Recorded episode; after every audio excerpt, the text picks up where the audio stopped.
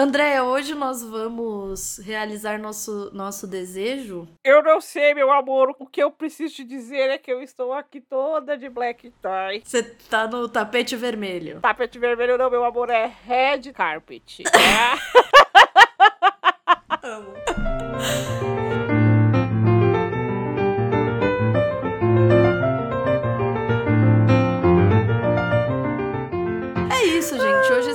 tapete vermelho para comentar sobre ele, o fantasma de todos os anos, de todos aqueles que amam assistir filmes e reclamar, porque é isso, no fundo. no fundo a gente não assiste para celebrar, a gente assiste para quê? Para reclamar. Então É nós estamos aqui gravando esse programa hoje para fazer isso com uma pompa. e circunstância. Poupa e circunstância, exatamente. Pra poder o quê? Falar mal. Antes mesmo da premiação, que aqui é assim. Se antecipa até na reclamação, né, Andréia? É isso. Hoje nós teremos o Degusta, um, um Degusta que vai ter como um super tema o prêmio da academia, mais conhecido como Oscar. Então a gente vai falar dessa coisa que faz com que tudo vire Oscar, né? Então Exato. a gente tem o Oscar da literatura, o Oscar. Exato, tudo é Oscar, exatamente. Porque é isso, o pessoal fala assim: não, o Oscar não tem importância nenhuma, mas quando você vai falar de um prêmio que você sabe assim, ah, é um prêmio grande. Quando você vai falar desse prêmio, as pessoas falam assim: não, é o Oscar da literatura. É o what? É o Oscar do ping-pong. Então gente. Nada contra o ping-pong, viu? Ping-pong, gosto muito. É que no ping-pong é tênis de mesa. Esse que eu ia falar, não é ping-pong. Olha que horror, gente, me perdoa. Você vai ser Eu go- eu- cancelado pelos jogadores. de tênis de Totalmente. mesa. Acabo de cometer uma das maiores gafes Acho, aí. acho. É isso. E ao mesmo tempo que, que ele é famoso e muita gente gosta de falar e ver e saber e comentar, ele é muito controverso. Sim. Como qualquer prêmio, Sim. né? Porque é uma ilusão a gente achar que é possível premiar o melhor qualquer coisa, né?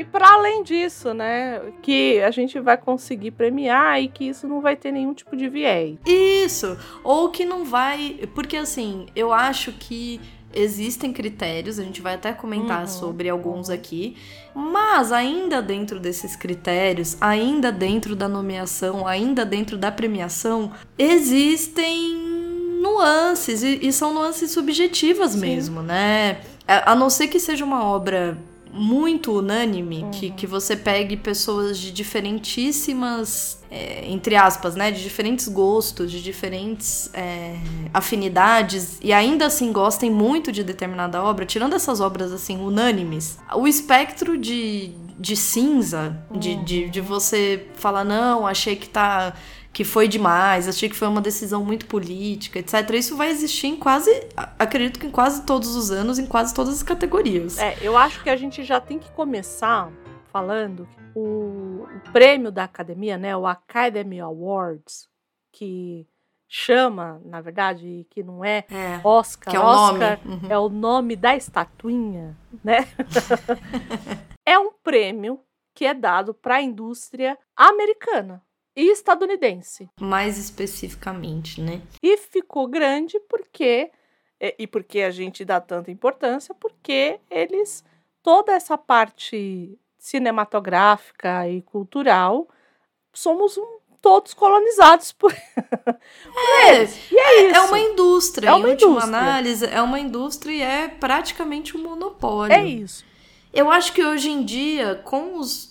Não sei o que você pensa. Hum. Aí já, já aqui, já vou jogar uma, uma opinião. Uhum. Eu acho que com os streamings, com a facilidade de acesso, porque a impressão que eu tenho é que quando eu era adolescente, quando eu era criança, era muito mais polarizado. Uhum. Você tinha uma coisa do Oscar, Uhum. dos filmes norte-americanos. E não que não tenha hoje, veja bem, né? Acho que tá muito longe de ter essa diversidade que deveria ter. Mas é muito mais fácil você variar, você. Às vezes, eu acho que tem muita. é, essa geração mais nova é muito a geração da série Uhum. que acaba sendo quase um equivalente hoje em dia do que era, eram as novelas, né? Sim, na nossa sim. época, assim. Então, você pega uma geração jovem que mal assiste filme, né? Que assiste as séries Uhum. Sim. mesmo. Então tem um pouco de abertura, tem um pouco de variação. É, mas, assim, eu lembro de ser criança, de ser adolescente, e da minha avó, por exemplo, não perder a noite do Oscar. Sim, por exemplo. é o meu caso. Né? Eu, eu, é. eu fui assinar a TV a cabo por conta do Oscar. Ele era exibido na TV da forma como eles queriam. Então, normalmente, o que, que acontecia?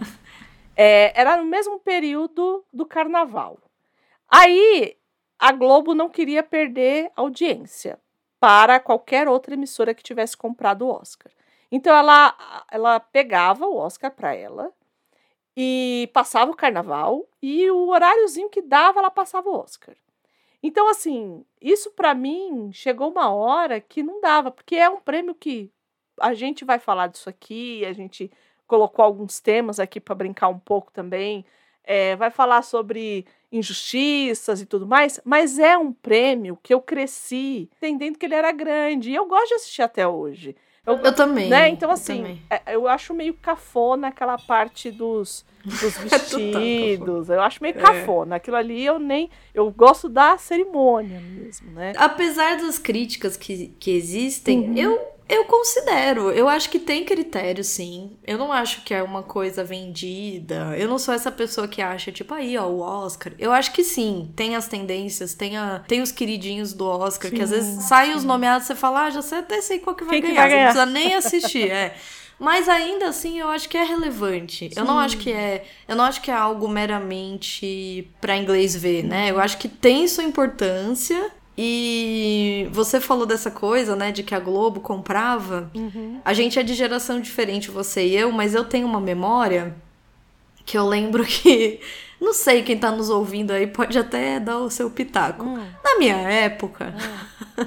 a gente. Eu, pelo menos, não sei as outras pessoas, eu guiava muito minha vida pela programação da Globo. Sim, acho que todo mundo que pegou é... a, a, televisão como televisão, a TV aberta, com o poder da TV aberta. Da TV aberta, né? Uhum. Então, por exemplo, não é que tinha aquela coisa do tipo 11 horas vai passar tal programa. Não, é tipo depois da novela isso, vai passar tal programa, isso, né?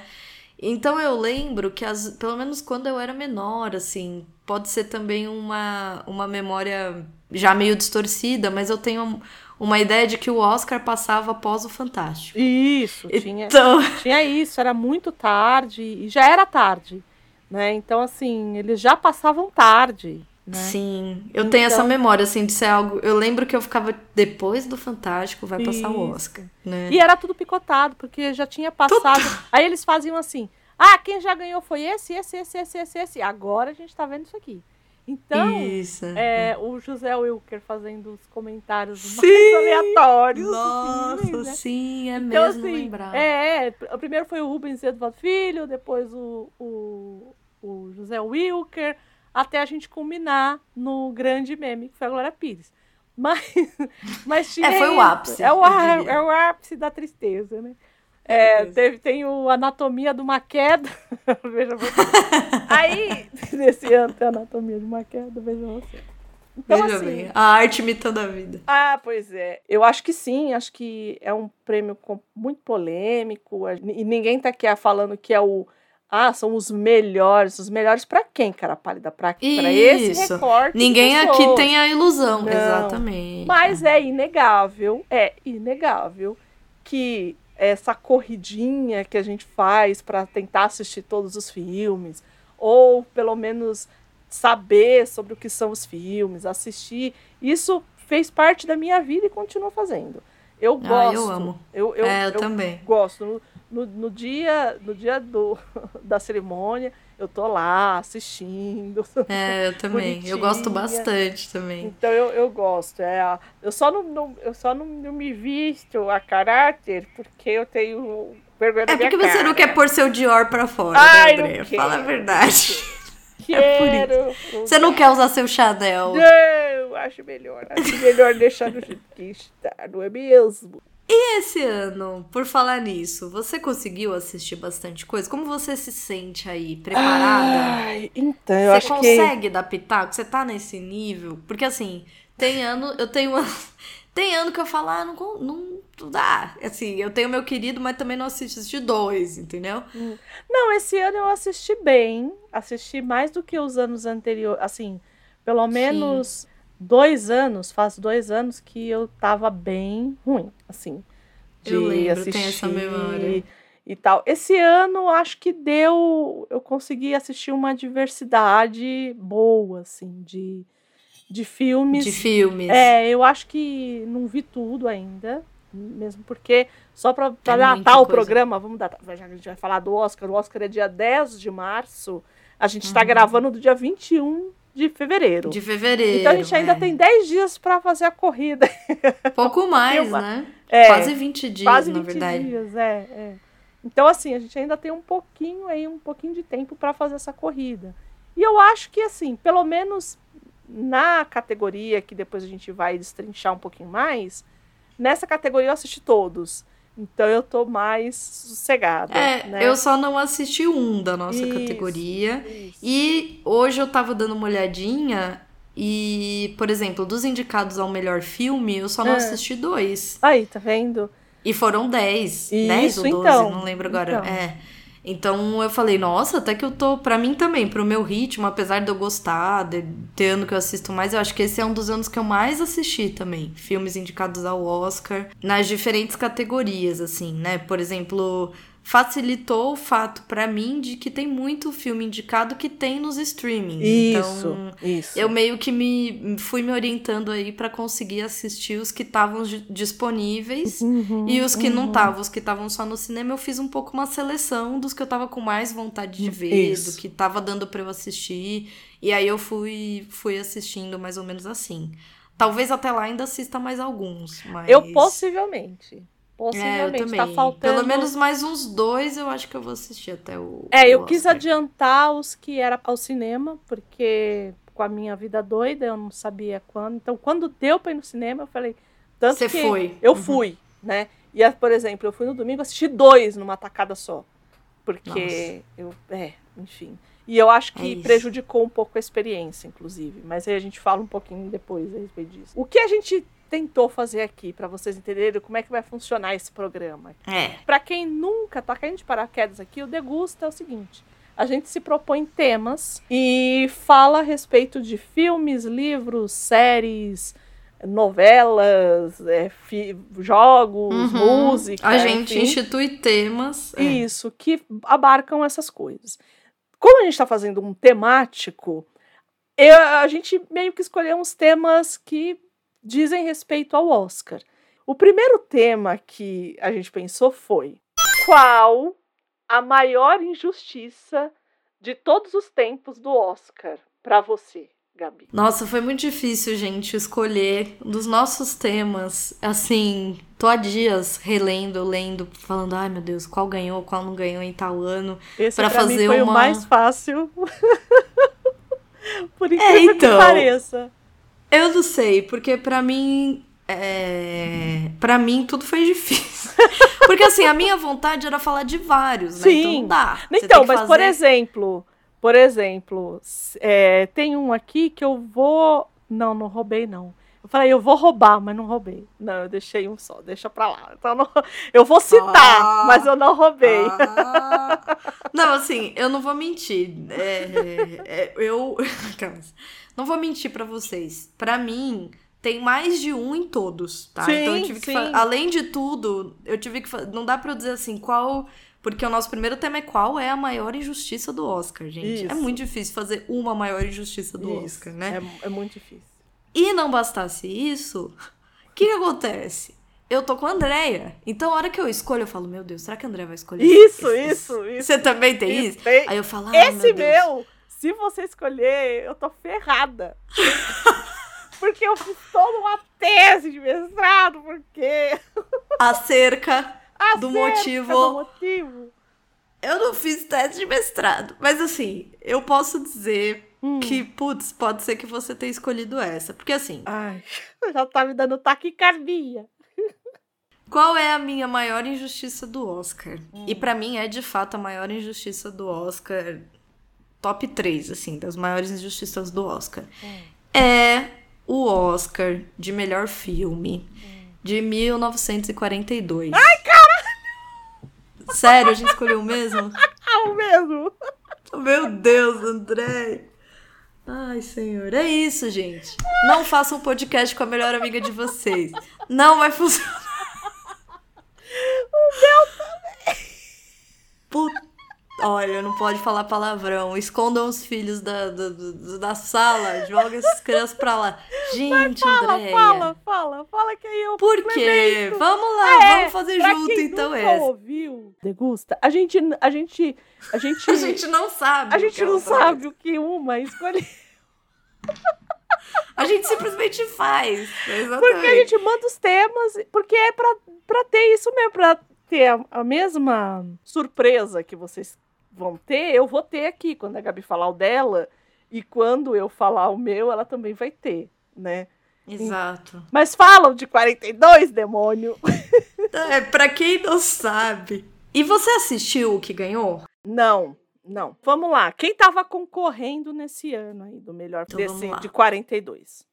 Era Como Era Verde o Meu Vale, Flores do Pó, Que Espere o Céu, A Porta de Ouro, Pérfida, O Falcão Maltês, A Relíquia Macabra, Com um Pé no Céu, Sargento York, Suspeita e Cidadão Kane. E quem ganhou foi Como Era Verde o Meu Vale. Que assim, eu assisti desses aí indicados, ó.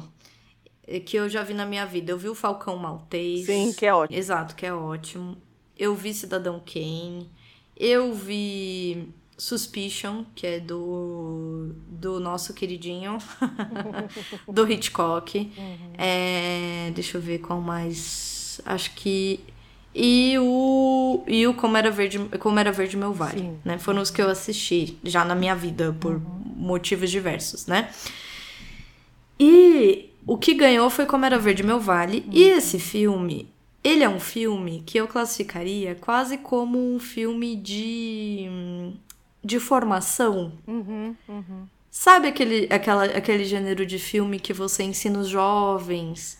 Quase é como se literatura de, de formação, né? Romance de formação. Romance de Tipo, formação. Harry você Potter, ensina né? valores. Exato, é. Você tem uma moral da história. Sim, Tem um sim, valor, aí tem a- sempre tem a historinha de quem se dá mal e de quem se dá Sim. bem. E por que, que é bom você ser coletivo, ao invés de você pensar individualmente. Ele é um filme desses, entendeu? O que, que me surpreendeu? Ele é baseado num, num romance. E o filme, quando eu assisti, eu me surpreendi porque ele, é, ele tem uma coisa dos princípios coletivos Hum, que chega a ser surpreendente quando você pensa que no Oscar eles deram um Oscar de melhor filme para um filme desse. Por quê? Como é que é a história?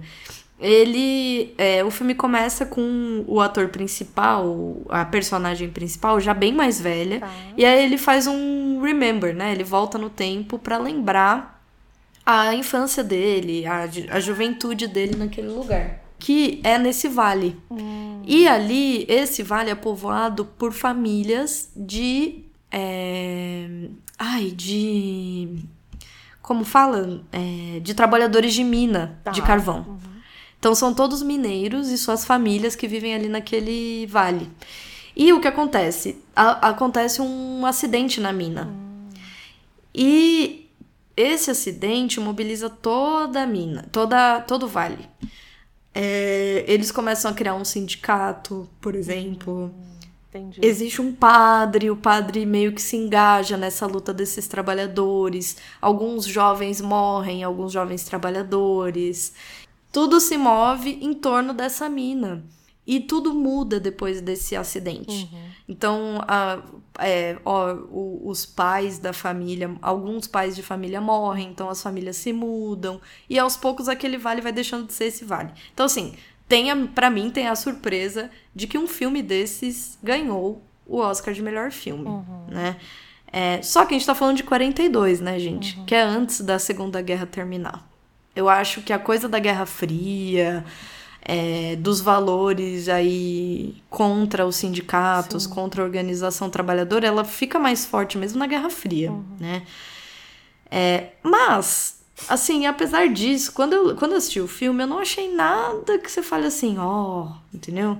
uau, minha vida mudou, esse filme. Ele é um filme do padrão Oscar, assim. No padrão Oscar eu digo assim: tem a formação do jovem, tem o conflito, tem a coisa dos amigos, da família, desse, dessa pessoa que tá se formando. Mas assim, gente, qual é a maior injustiça? A maior injustiça é Cidadão Kane não ter ganhado. Sim. É e isso. aí vamos, vamos adicionar a essa injustiça que ele também não ganhou de melhor diretor. Quem ganhou foi o John Ford por Como Era Verde Meu Vale. Isso, ah é. Quem estava concorrendo a melhor diretor era John Ford por Como Era Verde Meu Vale, Alexander uhum. Hall, que Espere o Céu, que eu nunca nem ouvi falar, Howard Hawks, que é o Sargento York, William Wyler, o Wyler, que é a Pérfida, uhum. e o Orson Welles por Cidadão Kane.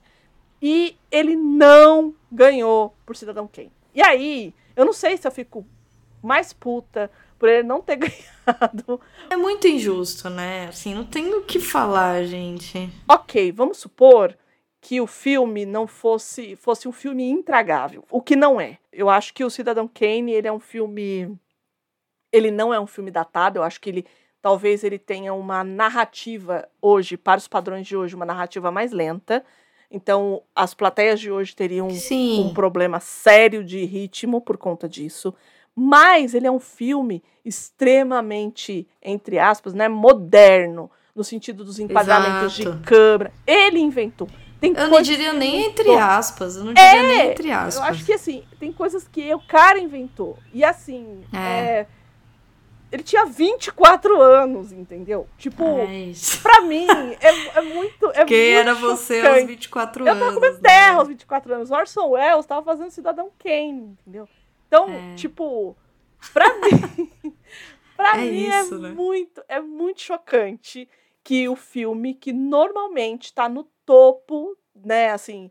Se a gente vai falar em lista, ah, mas vocês acabaram de falar que lista não vai. É, mas é um filme que, junto com Hitchcock, por exemplo, que é outro também, que se a gente for falar de injustiça com Oscar, é outro também. É, é, é outro. Sem, é, outro. O Chaplin, é a dupla é mais injustiçada do Oscar são eles, né? Vamos combinar? Então, eu acho que, que, que ganharam. E ele só ganha um Oscar honorário, não isso, é? Isso, o Orson Welles? É. Isso. Ele ganha o um Oscar honorário acho que lá para os anos 70, isso, o Chaplin. Isso. É isso. No caso do Orson Welles, eu acho que é assim é inadmissível, porque ele mudou a forma de fazer cinema com Exato. o Cidadão Kane. Ele mudou, mudou, não é? E não é exagero o que a gente está dizendo aqui. Não, mudou imagina. a forma de fazer cinema. E o cara, assim, e no momento dele ele não foi visto. E aí, é, há um, uns programas atrás, a gente falou sobre Amadeus, no que é isso assim. Gente uhum. sobre Mozart. E tem essa coisa do, é, do artista avant-garde, né? Assim, que, que é, isso. Sabe? Ele era total. Ele era. Mesmo ele era. o próprio Cidadão Kane tem uma série de filmagens do filme é, que hoje são consideradas banais. É, mas assim, ele, ele tem. Ele fez. Que ele. É isso que eu tô falando, que, que antes desse filme isso não existia. Isso, isso. Então, assim, é, é que a gente aqui não cabe fazer uma análise do filme, mas, por uh -uh. exemplo, ele tem a, a, a, Porque a gente vai acompanhar a ascensão desse magnata da, da, da da imprensa, é, né? O filme é basicamente que, assim. Para quem estudou comunicação, é um ah, filme, com certeza. Gente. É um filme e, e, tem um filme que normalmente ele ele é passado a um documentário da BBC que chama Muito Além do Cidadão Kane. O uso do nome Cidadão Kane não é à toa que a BBC faz um documentário a respeito da Rede Globo e do Roberto Marinho. Então, é, para quem estudou é, jornalismo, esse é um, é um documentário basilar, assim. Acho que todo mundo é. primeiro ano deve ter visto esse documentário. E o nome. Muita gente no ensino médio acaba Sim. vendo também. Então, assim, o nome Cidadão Kane, ele, ele foi. Ele acabou. É claro que o Orson Welles está falando de uma pessoa real. Não era o, uhum. o, o Kane, ele tinha um outro nome, mas era uma pessoa real que ele estava retratando. E é claro Isso. que a gente pode até pensar que houve uma retaliação. É, uhum. Ah, sim. Nesse uhum. sentido. Porque o cara era realmente um magnata, assim, né? Quem é que a gente aqui está muito longe, imagina. Um filme de 42, assim, pra gente é muito distante, muito mais ainda, né? Então, a gente, tanto no nosso caso no tempo, e mesmo para quem estava, é, não deve ter assistido na época que ele foi lançado aqui no Brasil, então a gente não tem nem o contexto. Mas uhum. para eles lá, eles sabiam exatamente para quem era dirigido aquele filme, uhum. né? Por mais que ele tenha é, é, que ele tenha criado aquela história toda ficcional, mas é, ele, eles sabiam para quem ele estava apontando o, o, canhão, né? Então talvez até por retaliação ele não tenha levado, a gente não sabe muito bem, mas é, que é uma injustiça, ah, Inegável. Inegável. Exato. Né? Tanto que as duas pensaram na mesma. muito louco. É que assim, é, tem várias grandes injustiças, sim, mas essa é sim. é muito difícil de lidar. Essa é. E, e, e, a, e, e é isso, assim, ele tem. Existe uma série de implementações, de formas de filmar uhum. que ele, ele, ele opta por fazer nesse filme, que hoje em dia são, assim, ponto pacífico para qualquer filme. Então ah, quando o cidadão Kane, né, quando a personagem principal ainda tá crescendo, uhum. você tem várias cenas que ele tá no fundo da tela bem pequenininho, uhum. no mesmo ambiente. Uhum. Quando ele começa a ficar poderoso, a câmera filma ele de baixo para cima, uhum. para você ter a ideia de que ele já tá muito. Então assim, são pequeninas, é, são nuances que muito provavelmente é, parecem bobas para quem olha hoje, mas que para a época eram extremamente diferentes. Que né? para a gente são códigos que às vezes a gente nem presta atenção Exato. e que deviam causar um espanto para as pessoas que estavam assistindo pela primeira vez, muitos deles.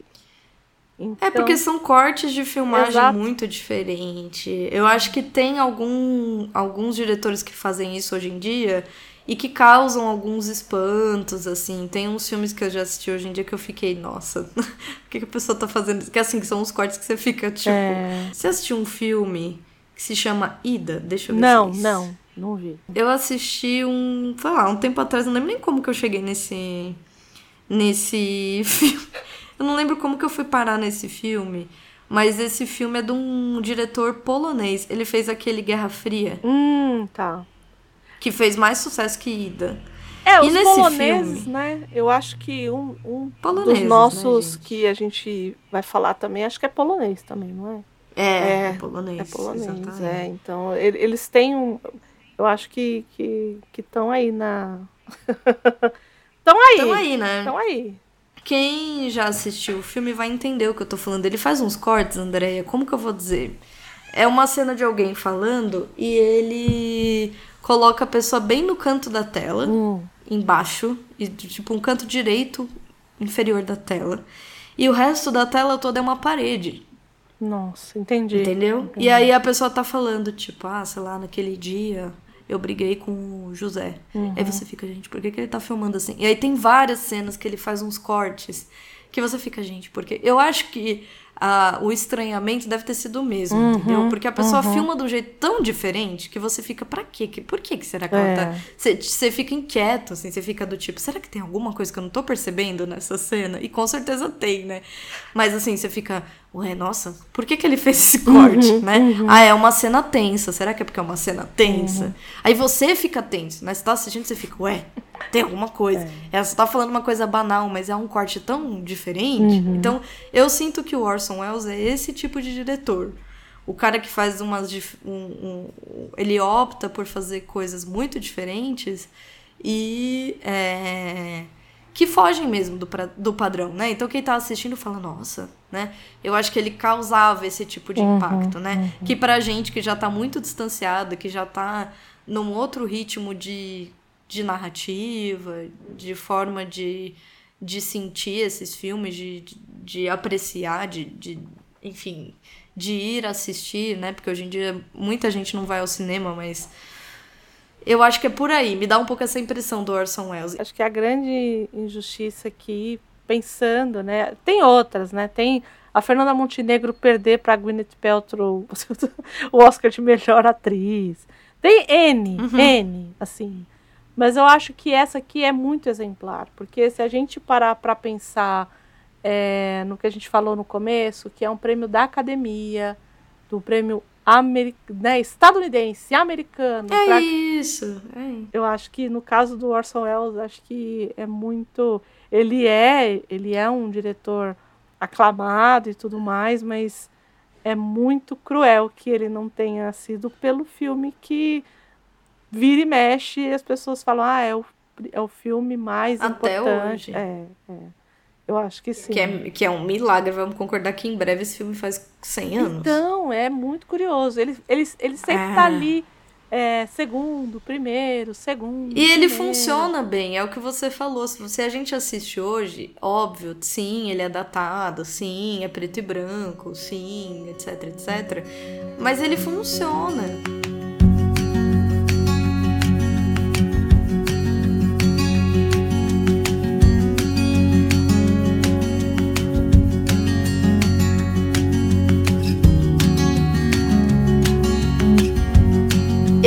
Tema 2, Andréia? O tema 2 é qual premiado, seja na categoria de melhor filme, melhor ator, melhor atriz, que você, Andréia, concordou? O meu, a minha edição. Olha lá, hein, Gabriele eu, eu quase escolhi uma, não escolhi porque tô até imaginando. Uh. A minha, que eu concordei, né? É, muito muito, muito, muito, muito. Ele é de 1990. É ah. bem recente. Né? Assim, bem recente. é, eu também tentei escolher um mais novo, assim. É... E é da categoria de melhor atriz. Hum. Nessa categoria estavam concorrendo com ela a Angélica Houston, pelos Imorais, a hum. Julia Roberts, por Uma Linda Mulher, a Meryl Streep, por Lembranças de Hollywood, a Jonah Woodward, é, por Cenas de uma Família, mas eu estou falando da minha vilã favorita da vida, que se chama Annie Walks, que foi vivida por Cat Bates em Louca Obsessão, mais conhecido como Misery. excelente, excelente. Primeiro que assim, escolha. assim, ele é uma adaptação do Stephen King, como todo mundo conhece. Aqui no Brasil ficou como. Uh, o nome do filme ficou como Louco Obsessão. O livro ele veio para cá como Misery. Para quem nunca assistiu ou não sabe da história, Misery conta a história. eu, eu, amo, eu amo muito. É, eu também. É, conta a história de um escritor é, chamado Sheldon, que, é, que era para fazer o o sobrenome é Sheldon, na verdade. Mas era para fazer um contraponto com Sidney Sheldon. Porque o Stephen, o, o Stephen King, ele é, enfim, é uma pessoa bacana. E aí, o que ele fez? É o Stephen King, para quem já leu aquele sobre a escrita dele, que é um livro de memórias, que ele fala de como de como ele escreve, é uma autobiografia, é, enfim, eu, eu já li esse livro. Ele fala que o, o que ele sempre teve muito medo de fãs malucos. E aqui ele cria uma fã é isso, é maluca. Para quem nunca ouviu falar da história, um autor muito famoso, que é o Paul Sheldon, ele tem uma personagem que é muito recorrente, que é a Misery, é a personagem de, dos, dos livros dele. Ele tem uma série de livros e num desses livros, ele já tá cheio, ele já tá cansado de escrever essa série de livros. E ele mata essa personagem principal. Ok, né? Vida que segue. Ele tá ali é, andando numa estrada e ele sofre um acidente. E aí, quem acaba encontrando, por azar dele, quem acaba encontrando ele, que acaba salvando ele desse acidente, é uma enfermeira que é a nossa queridíssima Annie Walks, que, que é a Cat Bates que faz, que leva ele para casa para cuidar dele. E ela o reconhece, ela fala: Eu sou muito fã e Misery é a minha personagem favorita da vida. Pois bem, o livro não tinha sido Ótimo, publicado e ela tá cuidando dele, né? Porque ela é enfermeira, então ela não eu vou cuidar de você até você se recuperar. E, e ele é, ele acaba tendo fratura nas pernas, ele não consegue voltar a andar e tal. E ela tá cuidando dele, não é nada é, definitivo, mas é, ele, ele tá sendo cuidado ali por ela. E aí, o que que acontece? Ela descobre, né? Ela vai na, ela vai na livraria, traz o novo livro e ela não faz ideia de que ele matou a Misery, que é esse personagem principal. Quando ela descobre, ela faz. Ela, ela o mantém como um prisioneiro. Na verdade, ele já era um prisioneiro.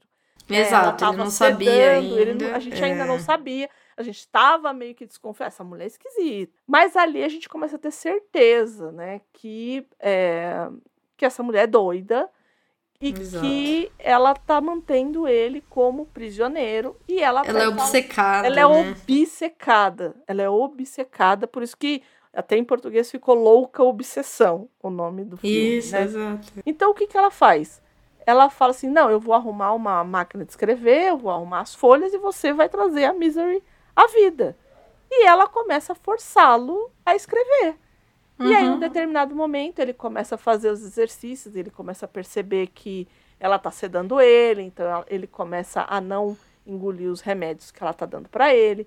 Quando ela sai para trabalhar, ele começa a fazer uns exercícios, enfim. E aí, quando ele percebe que ele está melhorando, uma coisa acontece que eu não vou contar. E Exato. aí vocês vão assistir ao filme é um filme que a gente tem muita vontade de fazer um programa, porque ele é baseado no sim, livro. Porque sim. a gente ama esse filme, de verdade. Assim, acho que, é, para mim, é um dos filmes que são baseados na obra do Stephen King. Ah, mas tem A Espera de um Milagre. Ah, mas. Não, para mim esse Não, é... mas esse é incomparável. É o melhor filme. Quem faz o Paul Sheldon é o James Caan lá do Poderoso Chefão. E aí você vê a Cat Bates aqui, você vê a Cat Bates fazendo tomates verdes fritos e você fala, Ué, é, como, né? É, é então, isso, é assim, nesse nível, né? É nesse nível de atuação, né? E sabe o que que é? É um vilão que é real. Assim... Real, exatamente, é qualquer, é isso. O Stephen King, ele tem essa... Pro, se, se, se ele tem um grande... É, eu sempre falo isso se ele tem um, um grande mérito, é trazer uhum. essas pessoas odiosas que têm uma capa de bondade e que são pessoas reais ali, que você poderia falar, putz, eu acho que eu conheço alguém assim, sabe? Então, uhum, uhum. É, é nesse lugar, assim. Então, eu acho que ela é para mim, eu acho que é uma das maiores vilãs do cinema. E assim, e ela não exagera, né? Não, Porque não o, o comum é você achar que uma pessoa dessa é muito exagerada. E, hum. ela, e ela dá um tom, ela fica num, na linha ali. Isso. Assim, ela fica no limítrofe do, do, isso. Do, É claro que hoje isso tem algumas questões, né? Tipo, uhum. uma mulher com o biotipo dela, uma mulher da forma que ela é. Que não é uma mulher extremamente bonita, que não existem alguns, algumas sim, problemáticas que sim, hoje sim. Se, se conversariam. Tanto que tem uma adaptação que eu tô louca para ver no Tuca, aqui em São Paulo. Acho que tava Isso, aqui, não tem. sei se tá. Tá, que tá, tá. tá ainda, Quer dizer, né? a última vez que eu passei ali em frente tava. Tava, Dela, né? né? Misery. E que é, tá sendo feito, foi adaptado pro teatro. E quem tá fazendo aqui é a Anitta, né? A presença de Anitta lá, que é, que é a Nel Lisboa, né? Eu vendo a entrevista com os atores e tal, colocaram, a, a colocaram nesse lugar até para questionar essa, esse outro momento, entendeu? Do tipo, uhum. não é só uhum. uma mulher que tem um biotipo ou que, que tem uma história como a dela, que é uma mulher é, que é uma, entre muitas aspas, uma solteirona, uma enfermeira, Isso, uma mulher que não é considerada é, sensual, é, sexualmente desejável e tudo mais. Então, eles. É, porque hoje também as discussões são outras, né? A minha escolha, ela é uma escolha que. Primeiro foi muito difícil, tá? Esse eu, eu acho que é o, é o nosso degusta mais difícil, talvez, até hoje. para mim foi muito difícil.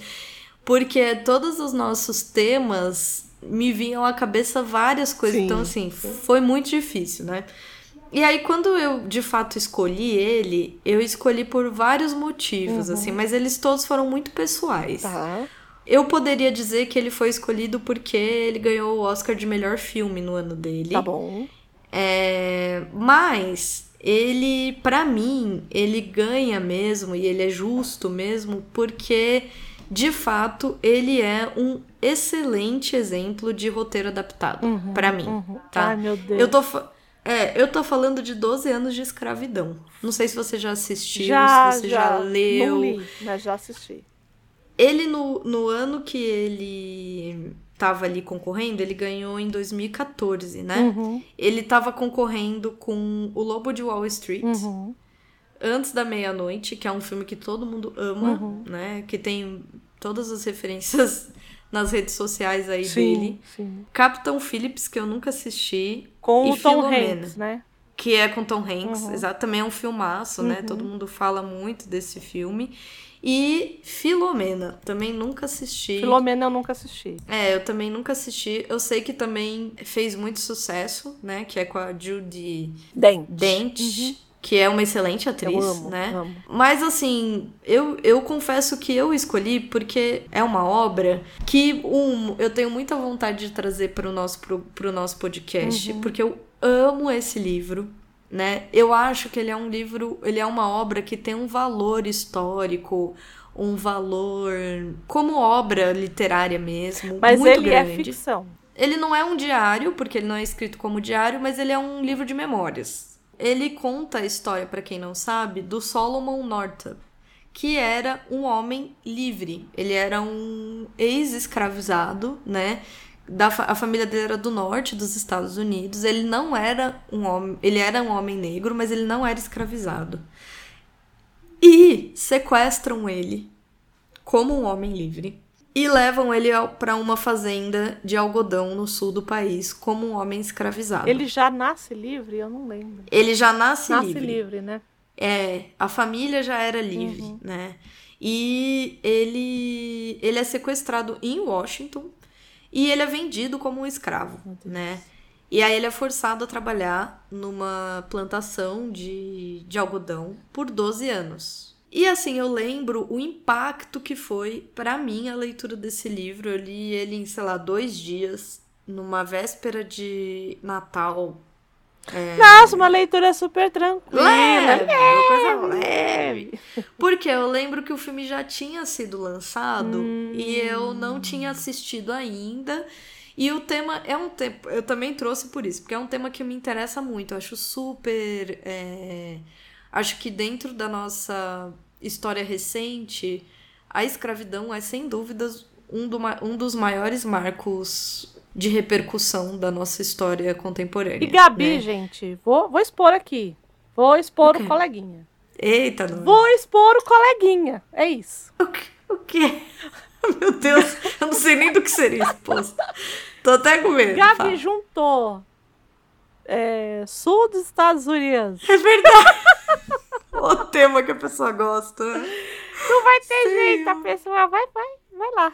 Eu amo, é muito louco isso, né? Porque não tem nada, não tem conexão nenhuma Não. com, com isso, assim. Mas eu gosto, de fato, é um tema que me prende, não, não sei explicar, assim.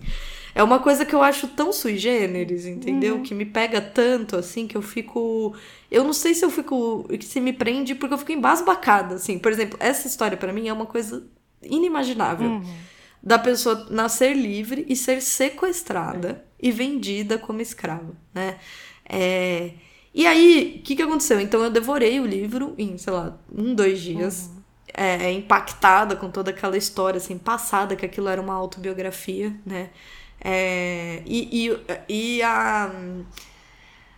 Como dizer isso? Era uma escrita muito contemporânea. Você lia, você não colocava aquela escrita numa escrita do século XVIII, do século XIX. Você colocava ela ali, né? Assim, ele, ele, apesar de ter os marcadores históricos e tudo, ele era uma, uma escrita muito próxima da nossa, Uhum. né? Então é impactante de ler. Se um dia a gente fizer um programa sobre, eu acho que você vai ter essa impressão que eu tive também. Você lê e tem a impressão que, que foi alguém que escreveu mês passado Entendi. aquilo. Porque é muito. Ele é muito desenvolto na análise dele.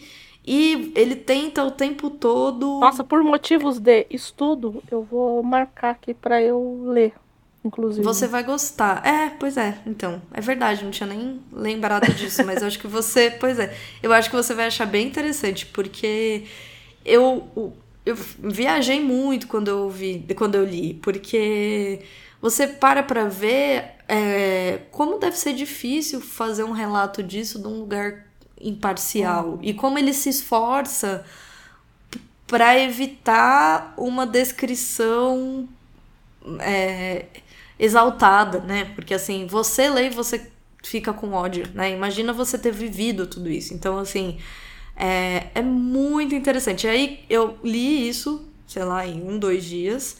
E aí passou Natal, passou Ano Novo tal. E aí eu fui assistir o filme. E eu achei uma adaptação muito, muito fiel e ao mesmo tempo muito justa, uhum. porque é, a gente vive falando isso aqui, uhum. né?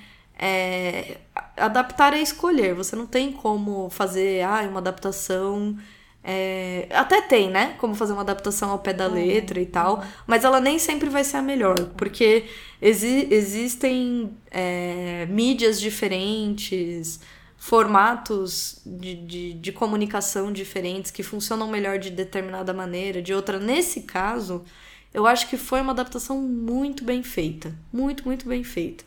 E aí, e aí eu escolhi ele. e aí, assim, se você ainda não assistiu esse filme, ah, é eu recomendo muito. É lindo, é lindo. E ele não é pedante, porque é um tema que é muito fácil dele virar um tema pedante, uhum, né? Uhum. É, pedante que eu quero dizer assim, você coloca ele num um clichêzão, padrão. Né? Isso, exato, num padrão do Hollywood ali, é. da, da pessoa que venceu, da pessoa que sobreviveu. Mas eu acho que... que... isso tem a ver com o diretor. Sim, né? Eu acho com que certeza. Por, por conta do diretor é, ter esse cuidado, né? Uhum. Que é o Steve McQueen, uhum. tá, ah, gente? É. é isso. Apenas. Mas eu acho que a senhora queimou largada. Não! Não, senhora, Não, porque senhora. tem outro. Essa, that's the point. Por isso que eu falei que foi muito difícil entendi, pra mim. Entendi. Porque eu primeiro escolhi um. Entendi. Aí eu falei, putz, mas assim, eu queria pôr ele no outro, que é o terceiro, nosso terceiro o tema. terceiro né? tema. Eu tinha escolhido um. Aí eu falei, putz, mas eu queria muito, na verdade, colocar ele no outro. Porque assim, para mim ele é, a gente já vai chegar nele. Para mim ele é o máximo. E aí, quando eu vi o 12 anos de escravidão, ele ganhou como melhor filme, Sim. né? E aí eu falei, pô, então vou falar dele, melhor filme, tá ótimo. Mas aí eu comecei a ver que ele ganhou. Ganhou melhor roteiro adaptado, Sim. ganhou melhor direção. É, e é isso. Mas assim, no quesito melhor filme, ele ganhou no BAFTA também. Sim. Ele ganhou o Globo de Ouro de melhor filme. Então, assim. Ai, é, é um filme. É justo. É justo, assim, para mim é justo, né? Mesmo comparando com os outros, os indicados, eu sei que tem muita gente que ama aquele ela, né? Sim. Her. Sim. Eu acho um bom filme também, mas assim, é muito, muito, muito interessante. É que né? são é... completamente diferentes, né? São experiências é, completamente diferentes, né? Totalmente. Diferentes. Bom, totalmente. aí agora. Agora vamos os tambores. Rufem os eu tambores. Tenho até medo. Eu tenho até medo, porque. Não, eu, eu meu, acho que você não vai é escolher é o meu. muito clichê. Assim. Eu imaginei. Quando, é eu, quando eu fui olhar, eu falei, Ih, já sei qual que é André. quando eu fui olhar, eu falei, Ih, já sei. Ou é esse ou é aquele. Eu falei, não, tá, tá, tá. Vai ser por aí. Vai. Muito clichê.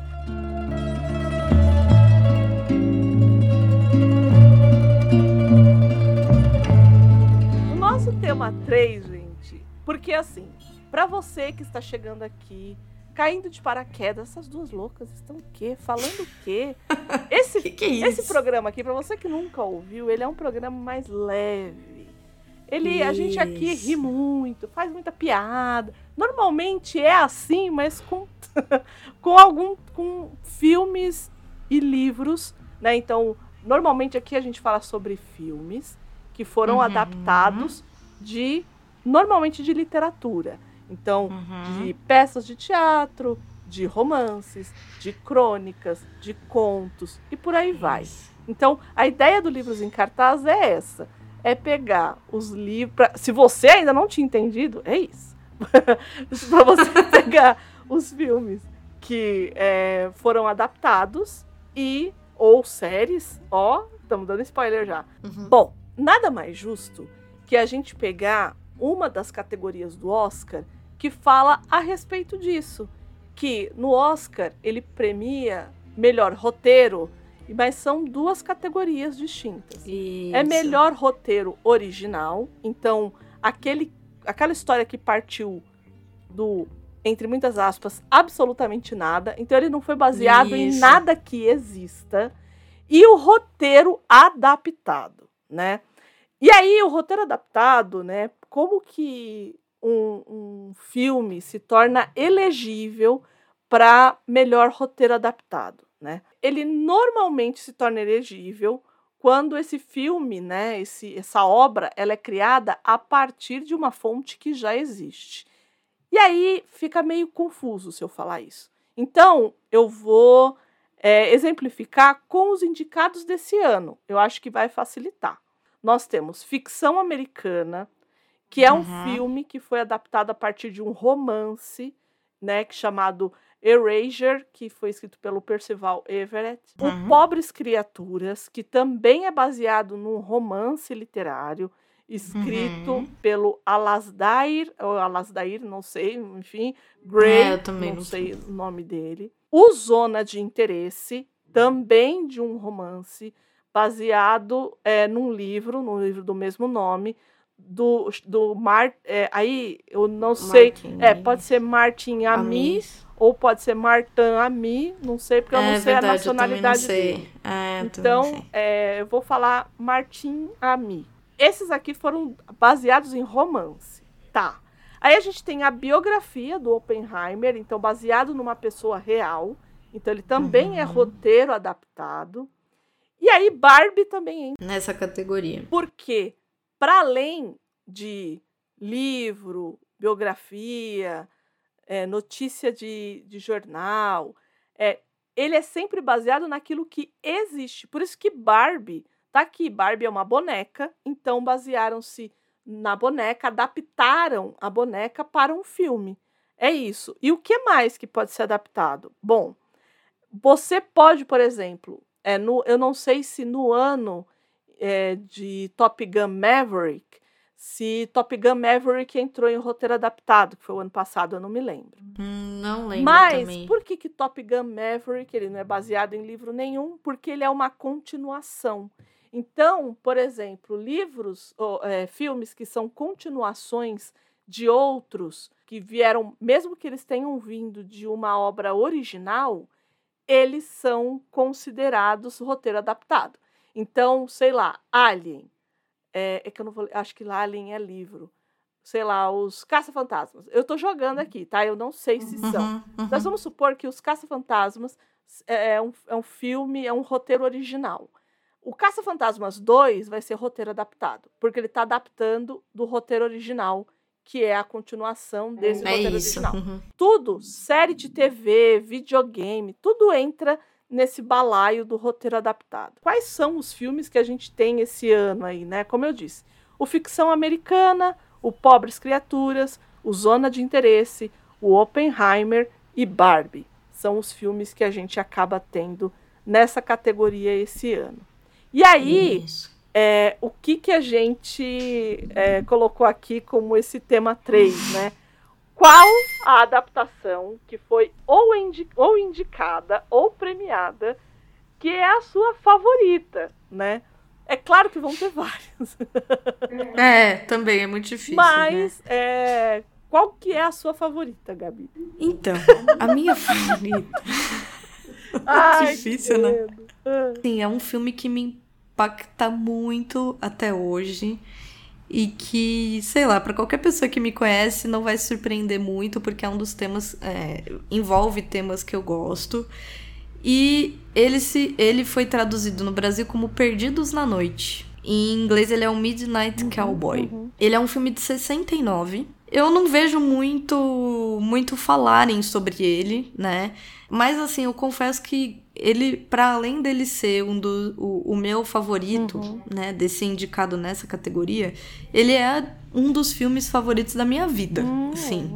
Eu acho ele muito lindo. É um eu amo. Qual é a história desse filme? É uma, eu, eu amo histórias banais que se tornam uma coisa assim imensa, né? Porque qual é a história desse filme? A gente vai ah, acompanhar um jovem, um, um homem jovem, um jovem adulto, texano, que sai da sua cidade do interior do Texas e decide se mudar para Nova York. Porque ele, ele tem uma, uma ingenuidade que faz jus à palavra, né? Porque ele, ele é genuíno na ingenuidade dele, né? Ele tem uma ingenuidade assim que não é nem engraçada, é triste mesmo, porque ele sai e vai pra Nova York porque ele sabe que ele é um homem bonito e que ele faz muito sucesso com as mulheres. Então ele acha que ele vai ganhar a vida em Nova York, né? Só que o que acontece? Ele acaba se prostituindo, né? Ele começa a virar um, um garoto de programa de mulheres muito ricas, né? Mas ele começa a, as pessoas começam a passar ele para trás. Nessa, né, a gente começa acompanhando esse esse esse rapaz que é que é interpretado pelo John, John Voight. Voight. Pai da dona. Da dona Angelina Jolie. Ele acaba encontrando no meio dessa desse desse show de horrores que ele acaba vivendo em Nova York, porque ele vai cheio de sonhos, né? Ele acha que ele vai fazer dinheiro, etc. Ele acaba encontrando um um golpista, né? Uma espécie de um, de um, de um cara que vive ali desses pequenos furtos e tal, que é ninguém mais, ninguém menos que o Dus- Dustin Hoffman. Ai, que eu amo. E eles viram essa dupla absolutamente improvável. O Dustin Hoffman faz um, um rapaz que tem uma deficiência nas pernas, né? Então ele, justamente por ter essa, essa desvantagem física, vamos dizer assim, né? Ele é muito esperto, ele é muito malandro, ele se vira nesse meio altamente insalubre, que é Nova York nos anos 60, né?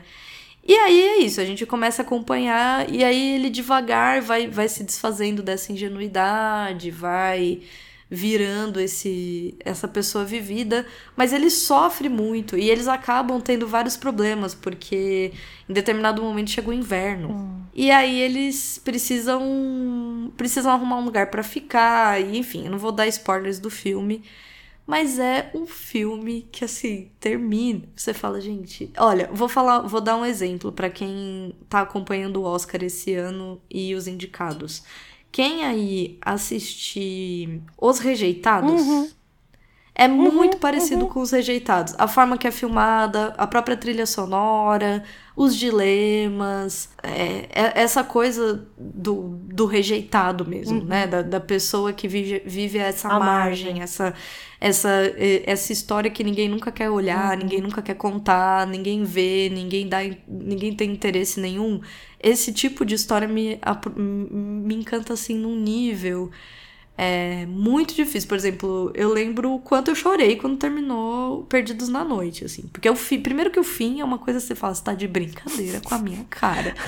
Entendeu? Porque assim, você fala, meu, você, você me pisa o filme inteiro, você vai terminar assim, essa merda, né? Então, tipo, eu lembro do quanto eu chorei. Eu falei, meu Deus do céu, que sensação, assim, é uma coisa, é inconsolável, assim, né? E eu acho muito interessante, eu sei que, que é um estilo muito próprio, mas eu gosto, eu gosto dessa, e, e desculpa, trilhas sonoras fortes me marcam muito, assim, né?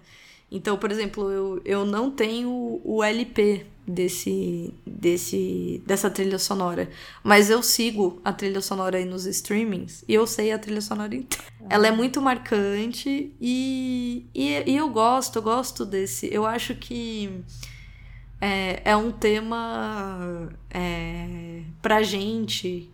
A gente, eu tô falando André e eu, tá?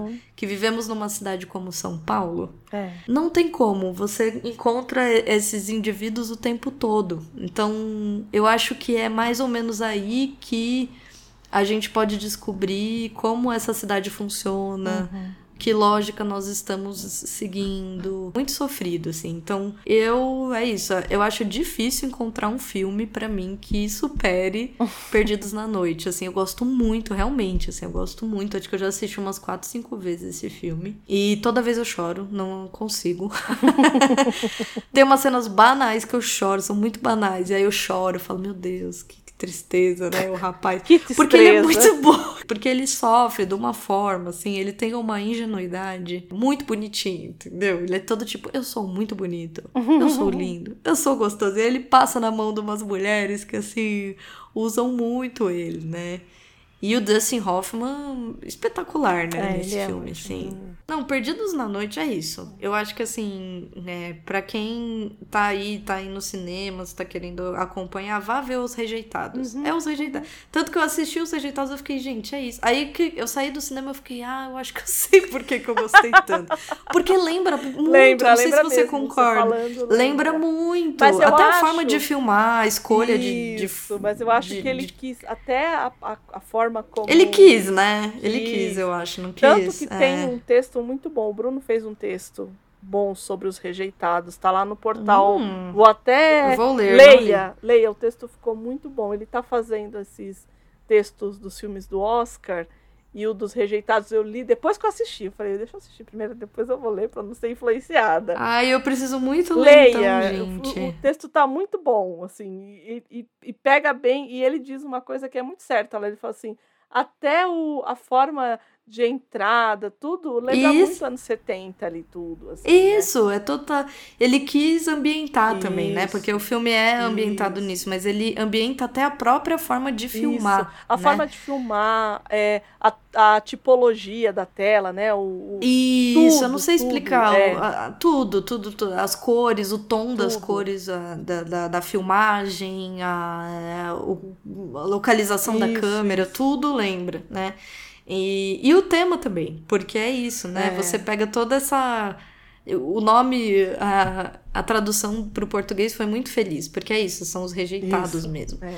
né? E o Perdidos na Noite também é um nome muito lindo. Perdidos na Noite é um nome assim Né? mágico, né? Fica muito melhor que, sei lá, O Cowboy da Meia-Noite, Meia-Noite. É, fica Perdidos na Noite é uma coisa E é isso, né? Essa é a pessoa que vos fala. Eu gosto desses temas. E acho pra mim, assim, se eu fosse escolher só 10, falasse assim pra mim, Gabi, você só pode escolher 10 filmes, você só vai assistir esses 10 filmes. Pro resto da sua vida não vai poder assistir mais nada. Com certeza, Perdidos na Noite estaria, porque. Olha, temos um tema para um degusta futuro aí. Ó, é mesmo, hein? Esse é um Esse é um tema, tema tanto. bom. Acho que a gente ia precisar ficar uns 5 meses escolhendo. E não é fácil, né? Não. Mas esse não eu é tenho fácil. certeza que estaria na minha lista. Esse com certeza estaria, o Perdidos na Noite. É isso, acho que é o meu filme escolhido. Tem vários outros. Eu, eu não sei nem se eu falo. Eu tô querendo terminar o programa porque o meu é tão na cara, é tão clichê, é tão acho. é- todo mundo sabe qual que é. Que, bom, vamos lá, né? Vamos tentar fazer um mistério. Vamos né? fingir que eu não te conheço. tentar exato. fazer um mistério, né? O meu é da- da 45ª edição do Oscar de 1973. Esse filme que eu tô falando, que teve adaptação, ele ganhou nas categorias de roteiro adaptado, melhor filme, melhor diretor, melhor ator, melhor ator coadjuvante, melhor figurino, melhor edição, melhor som, melhor trilha É, sonora. coisa pouca. Ele só humilhou todos os outros apenas. passou o rodo em todos os outros. E eu estou falando de quem? Eu estou aqui enrolando para falar de quem, não é mesmo? Eu estou aqui enrolando para falar de O Poderoso Chefão, de, de Franz Ford Coppola. E quem escreveu apenas, o roteiro, né? foi o Mário Puzo, que é o próprio Uhum. o roteirista é o, o romancista, foi quem escreveu o livro, né? E o Francis Ford Coppola, que é também o diretor do filme. Pra quem nunca assistiu ao Poderoso Chefão, e eu acho que é aí que entra toda a minha o meu fascínio pela adaptação. Vamos lá. Como é que começou a minha história com o Poderoso Chefão? Eu assisti o Poderoso Chefão muito jovem. Então, quer dizer, é um filme que eu assisti primeiro, é, antes de ler o livro. E aí eu assisti. Eu me lembro que eu gostei muito quando eu era mais jovem. Mais jovem, assim, criança, tá, gente? Tipo, 12, 13 anos. Foi nessa Uhum. época que eu assisti o Poderoso Chefão. Jovem mesmo. Jovem. Aí eu fiquei anos sem ver. E aí apareceu na minha mão o livro do Poderoso Chefão. E eu falei assim, ué, mas esse aqui é o filme que eu assisti quando eu era lá, que eu gostei pra caramba do filme. Filme das mortes, bacana. Vou ler Adoro uma porradaria, uma né? Uma porradaria, uma coisa, um homem lá que desce o cacete no outro porque bate na irmã. Falei, é isso. Vou assistir, vou ler, vou ler esse livro. E é um talalãozão, né? O, o Poderoso Chefão. E aí eu devia ter uns. Quando eu li o Poderoso Chefão, eu devia ter uns 20 anos já. Li o Poderoso Chefão e me arrebatou, assim, a escrita do, do Mário Puzo. Por quê? E eu acho que é aí que aí eu fui assistir ao filme depois. E aí eu falei, puta que pariu, Francis Ford Coppola, você é um gênio. E ele é de uhum. fato um gênio. Não sei, né? Mas para mim, mas é. Pra, assim, pode ser que ele não seja um gênio, mas ali ele gastou toda todo o XP dele, ele gastou ali, entendeu? Porque o que que acontece? O filme, né? Vamos falar do filme. O, o filme Poderoso Chefão, o primeiro filme, o que que ele faz? Ele pega a trajetória do Michael Corleone, de herói da América vindo da guerra até se tornar o chefe da máfia. É isso. Uhum. Ele vira, ele sai de é, herói de guerra para capo de tutti capi. É isso. É isso que acontece com Michael Corleone. Pois bem, no livro ele vai contar a história da família. É uma saga familiar. Então, ele conta a história não só do Michael, mas ele conta a história também do pai do Michael, que é o Don Corleone. Uhum. O que, que o, o Coppola faz? Para adaptar, como a gente já falou aqui, adaptação são escolhas. Então o que, que ele faz?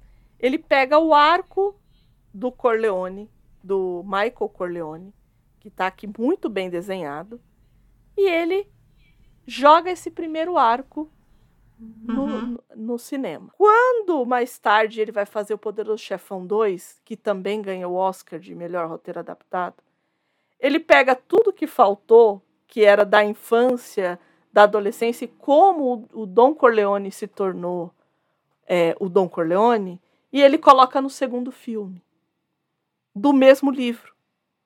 Então, assim, para mim aí eu já vejo um é, é, acho que é por isso que as pessoas que leram o livro, é, eu não vejo muita gente ficar falando assim, ai, o livro não foi bem adaptado, o livro mudou e não sei o que, o filme, porque é muito claro o que o Coppola quis fazer aqui. Para quem já viu na internet os, a Bíblia, porque é, os estudos né, que a pessoa vai fazer do roteiro, normalmente isso acontece muito em série que tem uhum. a Bíblia da série que eles falam, que, enfim, fala da ambientação, fala de tudo. O que, que o Coppola faz? Ele pega as páginas do livro, ele cola assim e ele vai fazendo anotações. E é lindo isso. É, para quem é igual eu, que adora. E ele faz isso mesmo, né? Ele faz. É maravilhoso. Eu vou deixar, eu vou ver se eu encontro e deixo as fotos aqui linkadas no, no post. É lindo, é inclusive. É lindo, é lindo. Porque você começa a entender como que aquela adaptação nasceu, né? E para quem leu o livro, a narrativa do Mário Puzo, ela funciona assim. E eu acho até por isso que o Mário Puzo ele é acreditado, mas o roteiro de fato, porque dizem que tem uma problemática com o primeiro, o primeiro tratamento do roteiro do Mário Puzo, aí o Coppola entra como roteirista para ajeitar esse primeiro roteiro. Porque o que, que acontece? Por que, que o livro é tão impactante? Existe uma personagem, que é uma personagem que ele vai criando pra gente e é, uma, é um canalha, é um canalha de marca maior. Mas assim, é o maior canalha que tem no livro, o maior. Mas ele é um canalha adorável. E aí, essa pessoa, eu não vou falar quem é, quem já leu e quem assistiu ao filme vai ficar pensando, ah, é fulano, é fulano. Eu não vou falar. Uhum. Esse, essa personagem vem a, a, a, a falecer, né? Só que como é que o Mário Puzo te mostra isso no livro? Ele abre o capítulo com a personagem, com o pai, é, desvendando o cadáver. Então, assim, a gente não sabe o que aconteceu e é, é assim, é pá, morreu. Uhum. E você entra e você fala, como? E aí só depois que ele te conta. Então, o que, que o Mário Puzo faz no livro? Ele primeiro te mostra as, o que aconteceu, para depois te contar o que aconteceu. Exato. Uhum. No filme isso não acontece. No filme, e aí é, que eu falo da genialidade do, do Coppola, de é, como lidar com essa narrativa. Como deixá-la tão impactante uhum. como no livro. E ele consegue fazer isso mesmo não usando os mesmos artifícios do Puzo. É a minha adaptação favorita da vida, por todos os motivos ditos. É... Excelente, né? É assim, ganhou pouco ainda, tinha que ter ganhado mais. Aquela louca, né? Louca da balada. Mas que coloca, a gente sabe, tem uma romantização do crime organizado, da máfia. Tudo isso a gente sabe. Eu não estou aqui para falar disso. Eu estou aqui para falar dessa história que é contada, dessa família, dessa saga familiar e da forma como ele conta e da forma como ele adapta o livro. Para mim, eu acho que o que é mais bonito no Poderoso Chefão, especialmente no primeiro e no segundo, é como ele adapta essa história, como ele consegue fazer essa adaptação, entende? Então, por isso que é a realmente. minha adaptação da vida, assim. Bom, dito isso, eu preciso fazer um, uma menção honrosa. Faz, esteja fazendo. Que é O Senhor dos Anéis é a trilogia do Senhor dos Anéis. É porque também é um livro que foi várias vezes tentou-se é, fazer adaptação, não se conseguiu. E eu acho que o Peter Jackson fez o que ele fez ali no Senhor dos Anéis. Eu acho que também é um, é um outro trabalho de adaptação para quem leu os livros e entende essa coisa como adaptação, assim, né? olhar para aquilo que está na tela e deixar palatável para um. E aí a gente está falando de fantasia, que é pior ainda. Tipo, pior no sentido de.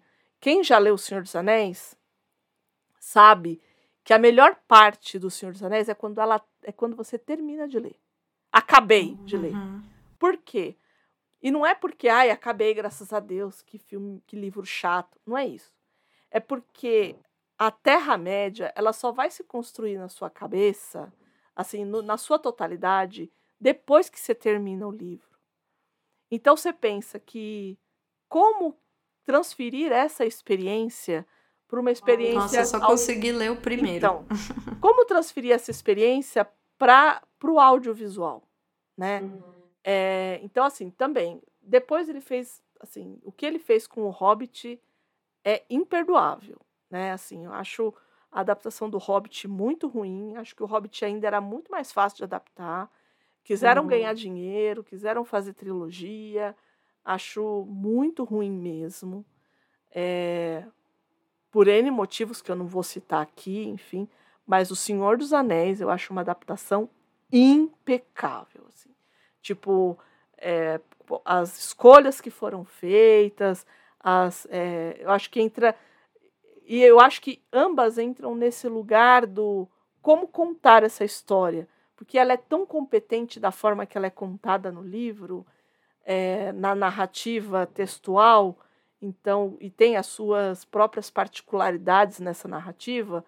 Como que eu, é, quais são as soluções que eu vou dar para essa narrativa visual, né? Então, para mim, eu acho que que é isso que é esse lugar aí. Muito Nossa, empolgada, é... né, a pessoa. Mas é isso. Não, é que eu acho que é isso. Eu acho que as minhas. É, se eu fosse fazer menções honrosas, não seriam porque eu tenha lido. Uhum. Porque eu acho que isso faz a diferença, uhum. né? Se a gente entrou em contato com a obra original, a gente consegue fazer uma. Ah, ter um, um olhar diferente uhum. para aquele filme, né? É por exemplo, quando eu falo dos 12 anos de escravidão, uhum. eu acho que é isso, né? O filme toma uma outra isso. dimensão quando você vê que a adaptação, o roteiro adaptado foi muito bem feito, né? Então, é, nenhum dos que eu comentaria, por exemplo, o próprio Perdidos na Noite eu não li, né? uhum. né? Baseado num livro eu não li, né? Mas assim, é... vou até evitar aqui de uns, uns quatro que eu ia hum. falar. Não vou falar, não. Porque pode ser que vire o quê? Programa. então, mas tem aí, vários, por é, exemplo. Deixa só. É. E aí fala assim, André, mas você ama tanto o Poderoso Chefão, por que, que vocês não fizeram ainda? Porque a gente não teve tempo. É. Porque o, o... Porque precisa ler, gente. E precisa ler não só, não o, livro. só o livro. Assim, o Poderoso Chefão é um livro que eu sei que assim, eu vou ter muita coisa pra falar. Uhum, então, assim, a, gente, a uhum. pauta, uhum. que já é uma pauta pequena, ela vai ficar imensa. Eu não, eu, hum, pode é ser isso. que seja um. Pode ser que sejam três, três programas, programas né? Porque é para além do livro, ainda tem todas as o contexto histórico, a, é, a, como que funcionava a máfia estadunidense ali, a máfia italiana na, na Máfia italiana é um pleonasmo, né? Se é máfia, é italiana. Bom, é italiana. É, uhum. Mas como que funcionava ali dentro? Como, é, enfim, eu, eu, eu sou... A palavra nerd, ela se perdeu um pouco, né? Acho que durante Total, os anos. acho que a geração mais nova, assim, talvez. Eu acho que é, porque nerd virou sinônimo de quem gosta de cultura pop e tal. É, eu é, eu era o que as pessoas chamavam de CDF mesmo, né? Eu era uhum. aquela pessoa que, assim, eu, eu gostava do, do, Eu gostei dali, eu ia até o fundo do poço lá para ver se o petróleo tá lá. O que, que mais é, tem, né? então, né? E aí é, é difícil, porque a gente quer também repassar essas coisas, né? Quer conversar, uhum. quer ver quem sabe. É que a gente se empolga. A, a gente é empolgadas. Isso, né? Pessoas empolgadas e emocionadas é. são assim. É complicado. Mas aí, é muito complicado. eu queria só falar uma coisinha sobre adaptação ainda, já que a gente falou sobre adaptação. Eu tô lendo um livro que se chama Uma Teoria da Adaptação, que é da Linda é, Linda Hutchon. Acho que é assim que se fala o nome dela. Se não for, é, desculpa aí, qualquer coisa. É... e ela, se não for, já é, foi. Ela faz uma, uma metáfora que não é dela, ela pega de, uma, de, um outro, de um outro autor, mas que eu acho incrível, assim. Que ela fala assim: trabalhar adaptações como adaptações significa pensá-las como obras inerentemente palimpsestuosas. Nossa, sim. Boa, é uma boa. Não é lindo? É uma boa definição. Eu acho linda. linda, poética e. E verdadeira. Muito verdadeira. Muito bem... né? Uhum. Para quem não está familiarizado com o termo, né, que ela usou aqui. Um palimpsesto. Né? palimpsesto. O que, que é isso, né? Na época medieval, os, os monges. Era raspado, o papel era raspado para que fosse colocado um novo texto por cima. Época de escassez, Exato. Gente. Papel era uma coisa cara, né? Era luxíssimo. A, gente fala da época medieval, mas, por exemplo, é muito é de conhecimento geral que quando a Jane Austen enviava as cartas para Cassandra, para a irmã dela, ela fazia o que a gente chama de carta cruzada, que é você escrever num sentido, então ela escrevia hum.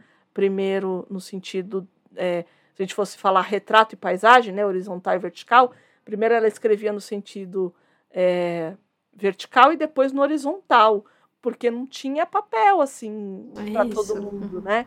E aí nesse caso o que, que eles faziam? Os monges raspavam esse papel para aproveitar esse papel e vez por outra uhum. você ainda tinha um fantasminha ali do texto anterior. E o que ela está querendo dizer aqui é isso, é, é quando a gente vai ver uma adaptação, a gente está fazendo exatamente isso. Quando a gente vê o. Escrevendo por cima. Né? Escrevendo né? por cima, então a gente tem um fantasminha do que. do que tinha ali anteriormente. Eu acho uma imagem muito bonita, assim, para além de. É muito interessante, né? porque você trabalha com. Você trabalha com a obra original, Isso. a obra adaptada e uma espécie de fusão como, quase como uma terceira obra, que é um pouco essa fusão dessas duas, Isso. que é um. Né? Então é isso, né? É dificílimo tratar, conseguir definir. Eu acho que ela definiu muito bem. Não é? mesmo. Muito bom. Eu- então, eu não sei se a definição é dela, eu acho que não. Ah, mas seja tá, ela que fez, citou. É, Ela muito que citou, boa. eu achei ótima a definição. Isso nos leva ao quarto tema, que é qual, Gabi? O nosso quarto tema são as nossas apostas. Isso! Que, que é isso? A gente gosta de apostar, não é mesmo? É, não gosta não, porque isso aqui vai estar gravado. com todos os bolões, eu sou sempre a pessoa que mais erra, porque eu voto com a minha alma. É, mas é difícil não votar, né? Querendo que o meu favorito ganhe, entendeu? É, é isso. Não, e assim, eu acho que quando. É difícil. O legal dessas apostas é isso, né? Porque no fim, você não tem como fazer uma aposta totalmente isenta, né? Uhum, uhum. Tem como falar assim, ah, tecnicamente, tal. Ah, mas tem gente que Ator. faz isso. O pessoal que aposta Tem. dinheiro faz isso. Ah, é, né? Ainda bem Não que é o nosso nosso caso, é nosso Exatamente. Então vamos fazer as Vamos, apostas? vamos lá. Gente, então assim, pra quem quiser também fazer as apostas, a gente vai deixar um formulário no post é, para quem quiser fazer as apostas também, tá? Então, Façam. só que e aqui a gente não pegou todas as categorias. A gente pegou as categorias que a gente achou que, Que eram mais Que é, isso? que a gente quis, porque o podcast é nosso e é isso aí, né? É isso. Porque, pô, você vai colocar assim, ai, curta de documentário. Ah, é. Eu não preciso saber, né? Não, não dá. Tem umas coisas que não dá. Então realmente. vamos começar com o melhor filme já pra tirar esse elefante da sala, né? Vixe, Os Maria. indicados a melhor filme são Ficção Americana, Anatomia de uma Queda, Assassino da Lua das Flores, Barbie, Maestro, Oppenheimer, Pobres Criaturas, Os Rejeitados, Vidas Passadas e Zona de Interesse. E aí, Gabi? Parece que eu tô decidindo o futuro da humanidade. Estamos? E não? É dificílimo, assim. Vou falar os dois que me pegam, Tá que é os, os rejeitados, Tá bom, obviamente. obviamente. E zona de interesse. Uhum. Isso, isso tudo, gente, é o que eu gostaria, tá? Porque, porque assim, eu não, eu não sei. Eu acho que o Oscar tem uma série de variantes, Uhum. para além da técnica em si. Eu acho que tem sim uma questão política, tem sim os queridinhos, eu acho que tem, né? Eu diria zona de interesse. E você? Eu vou de ficção americana. É, foi o único que eu não assisti. Sei. Eu acho que os, o Assassinos da Lua das Flores tem uma carinha, De assim, Oscar. do formatinho do Oscar. É, É, muito bom então. também, assim. É, É excelente. É, eu achei excelente, tá? Mas assim, não é meu formato de filme, não é. Mas assim, tem o, o, o tipinho, assim. Sim. Você assiste e você fala assim, putz, ele tá no formatinho, assim. Ele é só você empurrar pro gol que ele vai, entendeu?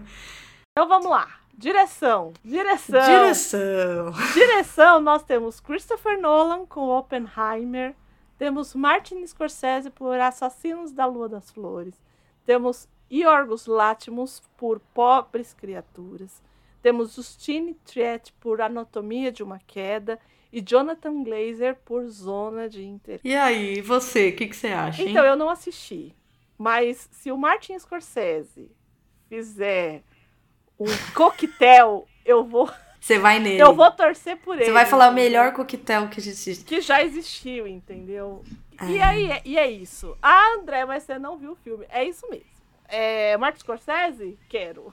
É que não tem erro. Se você colocar ele, você não vai se arrepender, É isso. entendeu? É isso. Eu acho que ele é Até um quando diretor... ele é ruim, ele é, muito melhor que a média. Então, fato, é assim, isso. pra mim é o Scorsese. Assim, eu sei que não vai.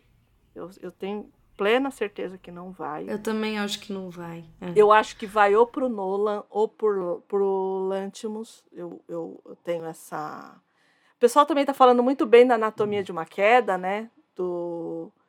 Mas não sei. Não, não sei se vão. Se dariam para ela, para Justine Triet. Eu vou no Scorsese. Não, No, é, ó, quer ver? Tem, é o Scorsese é, e o Denzel.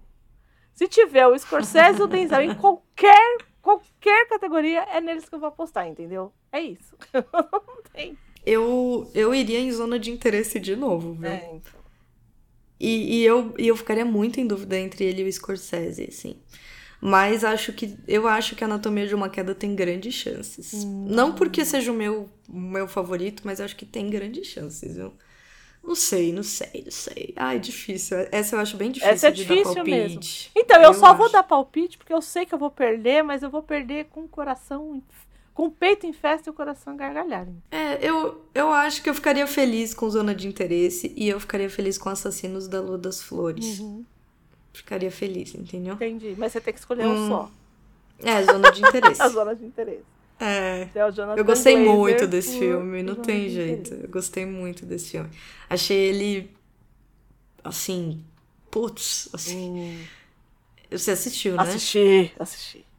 É denso demais. É. E que maluquice. É uma né? maluquice, é uma maluquice Porque, porque, ele é denso justamente pelo que ele não mostra. Exato. Isso é uma coisa, assim, Exato. dificílima de fazer, na minha Eu opinião. agradeço de ter ido num- num- numa sala em que o som não era tão bom. É, isso. Porque eu já e- saí destruída com. Se fosse É, um desses o som surround desse de blá blá blá exato. blá blá blá, ele é uma experiência. E qual que é a experiência? Você é colocado dentro da casa de, de um diretor ou de um administrador. Apenas do diretor do do campo, campo de Auschwitz. de Auschwitz. É, do campo de do concentração. campo de concentração de, de Auschwitz. Auschwitz. E assim, é, por que, que chama zona de interesse? Porque a casa dele fica. Isso. divide muro com o campo. É. Então, à noite, a gente escuta as pessoas sendo é, Queimadas. queimadas. A gente. Não, e o cheiro, É. né? Ai, Gente, é de uma loucura, assim, porque nada é dito, esse que é o ponto. Então, por isso, exemplo, isso. uma das primeiras cenas é ela, é a Sandra Hüller, né? A mulher do, do Rudolf Hess, que é o, o diretor, Uhum. o chefe lá do campo, que ela recebe um Ai. casaco. Um casaco E ela de leva pro pele, cu- né? Super Um casaco de pele super chique e de- tal. chique e tal. Então ela põe no corpo, ela experimenta, ela põe a mão no bolso e tira um, um batom. E experimenta o batom, batom usado. E aí, assim, não é dito. Mas aquilo ali veio do campo de concentração. E eu acho que essa é a perfeição, assim. Isso. Porque nada aparece. Nada, nada, nada, nada, nada, nada. Meu voto é para. Jonathan Glazer. Por Zona de zona de interesse. Muito bem, então vamos para ator, né? Ator. Ator temos Cillian Murphy em, por, Oppen- por Oppenheimer. Temos Uhum. Paul Giamatti por Os Rejeitados. Temos Bradley Cooper por O Maestro. Temos Jeffrey Wright por a- a Ficção Americana e Coleman Domingo por Husting. O Cillian Murphy, eu acho, ele tem que ganhar o Oscar de melhor ator. Eu acho que ele leva o Oppenheimer nas costas. Assim, ter colocado ele como o Oppenheimer, eu acho que foi a decisão mais acertada que o Nolan Eu concordo com a sua avaliação sobre ele, assim. Acho que de fato Oppenheimer só é Oppenheimer por causa Isso, dele, é assim. isso. Pra mim é. É, eu acho que esse é um peso muito grande. Mas, mas, por exemplo, o Bradley Cooper, eu acho que eu iria pro Bradley Cooper. É viu? mesmo? Juro por Deus. Assim. E eu, tá, eu fui assistir esse filme, Andréia, num espírito de tipo, ah, vamos ver. Vamos ver isso aqui. Eu tava tipo, ah, Teve pelo um, teve amor um de Deus, maestro, entendeu? como é que era o nome do, do, do ano passado? Com a Kate Blanchett. É o Tar. O Tar, é. Vai, vai, Que eu mas agora gostei. todo ano vai ter um filme de maestro? Um maestro por aí, né? Olha, vou te falar, viu? É eu fui super tipo, ah, vamos ver, toda tipo blá blá blá. E a hora que eu vi, eu falei, caramba, é, é bom. Ele tá muito bem, ele tá muito bem. Mas eu tendo a concordar com você, viu? Que o Cillian Murphy. Putz, difícil, É. né? Você tá entre ele e quem mesmo? entre ele e o Jeffrey Wright. Jeffrey Wright. É, assim, o, o Coleman Domingo, do Rustin, ele tá muito bem também, assim. Mas. hum, Eu. Nossa, eu fico muito mais em dúvida entre o Cillian Murphy e o Bradley Cooper, vou ser muito sincera. Eu iria em Cillian, Murphy também, Também? em Oppenheimer. Uhum. O meu coração queria muito que o Paul Giamatti ganhasse. Porque É, né? eu acho que ele é um ator que tá aí há muito tempo e É, faz filmes, faz muitos filmes. E ele sempre Também acho. faz filmes. Seria uma justiça Seria, seria, histórica, né? seria, seria, Também porque ele acho. tá muito E ele tá bem, bem, mesmo. e Ele tá bem, exato. Ele tá bem também. É que é difícil, né? Essa, essa lista aí não é fácil, não, não. é mesmo. Esse ano tá bem. É uma lista, é exato, é uma lista difícil. Mas eu, é isso, minha aposta seria no, no Cillian Murphy, Tá bom. realmente. Então vamos as duas. Primeiro que, que tá- estamos igual. Vamos lá, atriz Emma Stone por Pobres Criaturas, Lily Gladstone por Assassinos da Lua das Flores, Carrie Mulligan por Maestro, Sandra Huller por Anatomia de uma Queda e Annette Bening por Nia. Eu vou de Emma Stone por Pobres É. Criaturas. Eu também, Emma Stone. Também. Porque Eu ia ficar muito feliz se ela ganhasse, É, viu? eu acho falar. que o trabalho de corpo que a Emma Stone fez pra esse filme, É, ele é, isso. muito, E dificílimo, deve ser muito. muito difícil de fazer, viu? muito. Pobres Criaturas foi um filme que eu fui muito querendo gostar. Eu gostei do filme, não desgostei. É. Eu gostei é. dele com reservas. É, Mas porque ele é um filme que tem uma, uma premissa que me agrada. Bom, enfim, Frankenstein, não é mesmo? É isso, é. Pra mim, na minha cabeça, na minha. na minha. é, na minha cronologia pessoal, o God, que é o Goldwyn, que é o pai ali, que, faz, que, é, o, que é vivido Uhum, pelo, uhum. pelo Willem Dafoe, é, Aham. ele, é o Franken, ele é o monstro do Frankenstein. Pra mim, ele é o monstro do Frankenstein. Porque ele fala sempre desse pai que o maltratou, que fez não sei o quê, que, e ele é cheio de hematoma. E, pra É, mim, ele é. o monstro. Entende? Então, assim, pra mim é uma sequência do livro. Eu tive a exata, exata mesma impressão e a gente não, falou, sobre, isso. Porque ele de fato parece um monstro, é. né? É, ele tem uma história ali que você não consegue entender direito porque que ele é quem ele é, Uhum, né? uhum. É uma história cu- curiosa, assim. Ah, Eu gostei, eu também gostei com reservas É, do é. filme. É o filme mais bonito É, do Oscar, é, na minha eu acho opinião. que- Do ponto de vista da beleza, nossa, Sabe, ele é assim, de- do figurino, da figurino, maquiagem. é arte, acho que espetacular. o pessoal de vai ganhar, vai, mas tem que ganhar. Assim, não tem pra ninguém, assim. Ator coadjuvante. Muito bem. Coadjuvante não, coadjuvante. Coadjuvante. Ator E coadjuvante. aqui eu tenho, eu tenho um protesto pra fazer. Eu tenho um protesto. Por quê? Porque temos Robert Downey Jr. por Oppenheimer, temos Ryan Gosling Ah, por Ryan Barbie. Gosling. E é aqui que vai entrar meu protesto, mas vamos seguir. Mark Aham. Ruffalo por Pobres Criaturas, que ele tá um patético, mas ele tá ótimo. Ele tá muito bom, não Nossa, tá, ele gente? tá muito Ele tá bem, muito gente. bom, não Tá tá? Ele chorando. Genial. Batendo a cabeça. Você quebrou meu coração. Ele é demais. Ele tá ótimo. Robert De Niro tá por ótimo. assassinos da, na, da, rua, da Lua das Flores. Da Rua? Da Lua das Flores. Da rua. E Sterling K. Brown por American, American Fiction, Fiction, né? né? Ficção americana. É, primeiro eu quero fazer o meu protesto. O meu Faz, protesto. faz. Ryan Gosling por Barbie. Não temos Margot Robbie como Barbie. E vamos combinar, né? Então, assim, não que ele não tenha feito um trabalho excelente, porque o Ryan Gosling no filme, ele, ele foi ele foi um Ken mesmo, né? Assim, eu acho que ele fez um, um contraponto excelente para até em termos de, de comédia. Eu acho que ele é, ele eu acho Uhum. ele um, um bom, eu acho ele um bom ator assim. Eu acho que pra mim é a, é a mais difícil assim. Eu daria pro Mark Ruffalo. Eu também daria pro Mark Porque então, Fácil. Falaria, venha cá, Mark Ruffalo. daria um Ah, eu também. Beijo nele. Até um beijo eu daria nele. Não, e ele foi colocado numa situação que a gente. Porque a gente vê sempre ele como mocinho. Né? E ele, e ele É. tava meio tarimbado como esse mocinho das comédias românticas. E, e aqui ele é um canalha, no pior sentido da, da coisa. E que se torna, e aí É. ele, e que se torna a- o que ele sempre execrou, ele, Ele rouba Ele- ele muito é a muito cena, né? Ele rouba muito a cena de várias. maneiras. É. Pra mim, quase todas as cenas que ele tá, ele rouba a cena pra mim, viu? O Sterling K. Brown, que eu gosto muito dele também, que ele fazia é, This Is Us, né? É, Ele é ótimo, ele é muito bom também. Ele faz um papel difícil aqui também. Eu não Mas assisti, infelizmente. o Mark Não- Ruffalo, ele tá muito fora do, da zona de conforto dele ali.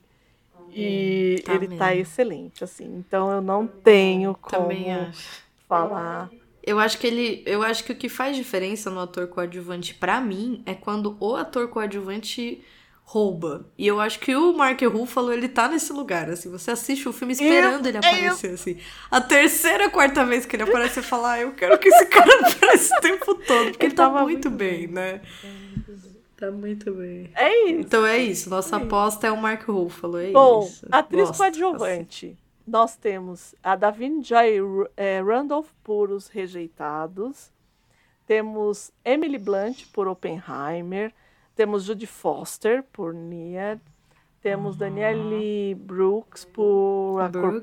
Púrpura. E temos América Ferre- eh, Ferreira por Barbie. Difícil, Eu né? vou na Davine Joy por Os Rejeitados. É muito eu- boa, realmente. Eu acho que eu vou nela também, viu? Achei ela encantadora, assim. E quando ela quebra. Ela tá assim, mesmo. Porque ela tá ali segurando, segurando. E É, quando ela quebra, assim, é desesperador. Você chora junto com ela. E... Sim, sim, sim. Ela te, te É. ganha, né? Assim. Eu vou te dizer que a Jodie Foster tá muito bem Ah, também, mas sempre, né? Judy É, Foster é. sempre, né? Sempre. Ela tá muito bem, assim. Eu, eu não ia ficar triste. Ia- Só que, por exemplo, eu não vi a cor púrpura e eu adoro Danielle Brooks. Acho ela uma excelente atriz, assim. Acho ela boa. Não sei como ela tá em a cor púrpura. E é isso, acho que eu ficaria com a Davine Joy Randolph, com certeza também. Ou é isso. Uma super menção honrosa a só a Jodie Foster. né? né? Por motivos de Judy Foster. Ah, essa. Essa desconhecida, exato. Por motivos exatamente de Jodie Foster. Por motivos de Judy Foster. É isso. Então vamos Exato. à nossa categoria, queridinha. Porque É. essa, assim, porque assim, qual que era a nossa questão? A gente ia fazer o bolão, como a gente faz normalmente. Ah, acho que é esse. Mas o de roteiro adaptado, a gente falou assim, não, a gente tem que assistir, porque é a nossa categoria, né? É. Que somos, Que nós. né? Então, temos lá Oppenheimer, temos Barbie, temos Pobres Criaturas, é, criaturas, é, American Fiction, né, ou a ficção americana, e Zona de Interesse. E aí, dona Gabriela? Você sabe que eu já tô com Eu meu sei, eu queridinho, sei, né? eu sei. Então é difícil eu não cair pro zona de interesse. é difícil, mas assim, é, eu iria em zona de Uhum. interesse. Mas meu coração também ficaria muito feliz se pobres É. criaturas ganhassem. Eu vou subverter isso aqui e eu sei que eu não vou ganhar. Mas Ah, é, que não vai ser, mas eu, eu quero Barbie. Eu quero Barbie, Barbie. por conta de Greta Gerwig. É, eu acho que o É, trabalho que ela realmente. fez adaptando uma história de uma boneca para ter a discussão que a gente teve e o roteiro todo fechado e todo redondo e eh, você vê que eu não citei Barbie em nenhum outro momento. Mas eu acho que só na minha revolta contra o Ryan Gosling, não contra ele, né? Mas contra a indicação dele não, e da Margot Robbie, não. Mas eu, eu, particularmente, eu acho que o roteiro adaptado, Pobres Criaturas é maravilhoso. Qualquer um aqui que ganhar, de verdade, assim, eu, eu, eu tô muito feliz. Mas eu gostaria muito que Barbie ganhasse, porque, assim, os outros, por mais que a gente pense, são é, biografia, romance. Aqui não. Aqui ela tirou um- uma uma boneca da cultura pop que todo mundo conhece. É. E ela criou todo um background para essa história aqui e fez um barulho, fez o barulho que E ela foi muito bem, né? Ela foi muito bem. Eu acho que eu acho ela acho que ela fez então, um bom assim, trabalho, eu acho verdade, que assim. eu, eu, eu vou na Greta Gerwig e no Noam Bamba Bombach, que é o marido dela, que fizeram o roteiro adaptado de Barbie. E o Roteiro roteiro, original. original. O que, que eu assisti aqui de roteiro original? E eu vou nele, que é Os Rejeitados. É, eu também vou nos É. os rejeitados, Rejeitados, com certeza. Não tem pra ninguém. Não tem. É. Que filme, né? Gostei demais, gostei demais. Que filme. Eu também. Eu também gostei demais. Virou um dos meus favoritos da minha vida. Eu gostei muito. Fazia tempo que eu não assistia um filme assim que Cativasse, me... né? Eu gostei muito dele. É isso. Meus seriam os rejeitados, com certeza. Acho que a Anatomia de uma Queda tá aí entre os, os É, né? queridinhos, viu? Bom, então ambas vamos em Os Rejeitados. Muito bem. Longa de animação. E aí você pergunta pra mim, Andréia, por que, que você não assistiu todos os filmes? Porque a animação é uma da categoria queridinha do coração da Andréia, né? Então a Andréia assistiu todas as animações, menos o Menino e a Garça. Porque ainda não Eu tô tá. louca é, pra também. assistir o Menino e a Garça. Eu também, Meu eu tô Deus, como eu tô louca. maluca pra assistir esse filme. Todo mundo sabe que eu sou. Todo mundo não, mas você sabe como eu sou fã do Miyazaki. Então, É, eu também. é, eu tá, eu, tô, eu tô em cólicas, né? É, eu também. Tô em Então eu não cólicas. posso falar que é o Menino e a Garça, apesar de eu querer muito que seja. Mas. Eu tô nessa categoria da, da que você falou do Scorsese, do tipo, nem assisti, mas eu vou é, nele. então, é isso. Eu tô é isso. nessas, O eu tô a- nessas. Apesar de eu ter gostado, é, eu não assisti, tá? Nimona. Uhum. Eu assisti. E Nimona eu tenho o quadrinho, que é sensacional. É, eu conheço o quadrinho, não assisti, mas é, não li, Não leu? mas já vi. Ah, então Não. ele é ótimo. E assim, é, e o quadro, o, o- a animação, ela, eu acho que assim, eu acho que no primeiro momento eu tive um pouco de, de senão com a animação. Ela coloca um, um motivo pro vilão virar vilão, assim, né? Hum, tá, Então, assim, no porque a gente. Porque assim, a gente já parte do, do pressuposto que ele não é vilão. No quadrinho, a gente vai descobrindo que ele não é. Ah, tá, Então, entendi. Ela vai ela vai apresentando aos apresentando. O poucos. que eu Aham. acho que mais positivo no, No no quadrinho. quadrinho. Não, na, na animação do que no quadrinho. No- na Ah. animação, ela deixa claro que eles são um casal. No quadrinho, ela não deixa. É, é subentendido. Entendi. né? Entendi. Então, acho que como eu isso é mais positivo na Isso, animação. isso é mais que você quer positivo dizer. na Uhum. animação. Mas é, no caso no caso dessa coisa da, da descoberta é, de como as coisas se dão e tal, eu prefiro a forma do quadrinho. Tem e tem é, tem resenha aqui no Portal Refil. Quando eu escrevi a resenha, tem uma resenha no Portal Refil sobre Nimona, sobre o quadrinho. Eu fiz lá Hum. sete anos atrás, lá atrás. tem. O Homem-Aranha através do Aranha Verso, eu acho Eu que assisti. é assim, eu acho que é o filme assim. É, eu- só acho que ele não ganha agora porque ele ele não termina. Então Aham. ele para no meio. Então eu acho que talvez por isso ele não ganhe. Eu gosto muito do Homem-Aranha através É Aranha maravilhoso, é maravilhoso. Lindo. É lindo, é Uhum. lindo. Eu acho que Também. é, as formas de animação que eles usam ali, eu não sou uma especialista, enfim, mas Uma técnica atrás da outra, né? encantador, é.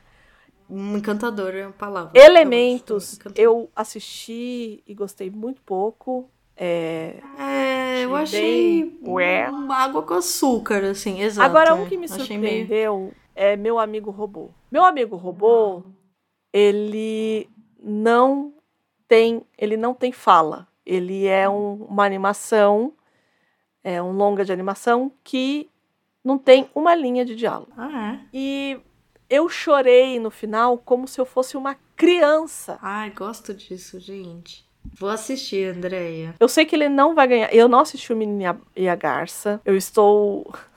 Eu estou cometendo uma heresia aqui, eu não vou votar no Miyazaki. Mas é porque esse, esse filme ele foi uma surpresa tão grande essa animação, porque eu, no final eu tava chorando, igual uma criança. Eu falei, gente, mas o que, que tá acontecendo? É um filmezinho de robô e que tem um cachorro que é amigo desse robô. É isso. O filme é isso. Ai, que bonitinho. Eu vou muito assistir, André. Eu amei a sua descrição. É, eu como eu não assisti, eu vou no Menino e a Garça. Eu não assisti várias, né? Aqui, na verdade. Mas é, vou tentar assistir pelo menos o Menino e a Garça. E o meu amigo robô, vou fazer um esforço. É, desses de, aqui, de... o único que eu não vi foi o Menino e a Garça. Porque eu poderia ter pego uma caída de um caminhão, talvez. Poderia. É, hum. Mas o Miyazaki eu sempre vou assistir no cinema. No, se tem cinema, é uma... eu vou assistir no cinema. Miyazaki. E aí terminamos. E o último. Com o filme internacional. E aí? Zona de interesse. é, vai brilhar a zona de interesse aí. Acho uma pena, por exemplo, porque assim, aqui que nós, nós temos o quê? Zona de interesse, que ele é um filme do Reino Unido. Nós temos The, The Teacher's Lounge, que é um filme alemão. Nós temos a Sociedade da Neve, que é espanhol. Que a Sociedade Nós... ne da Neve é, na verdade, um remake de Vivos, né? De novo. Né? Isso. Né? Isso, minha mãe, eu, eu, eu, sei porque minha mãe. E tá muito bom. Vocês, vocês então, assistiram? Você é, então, assistimos porque minha mãe tinha visto vivo. Ela parou. Gostei. Ela viu? parou no meio de novo. Porque.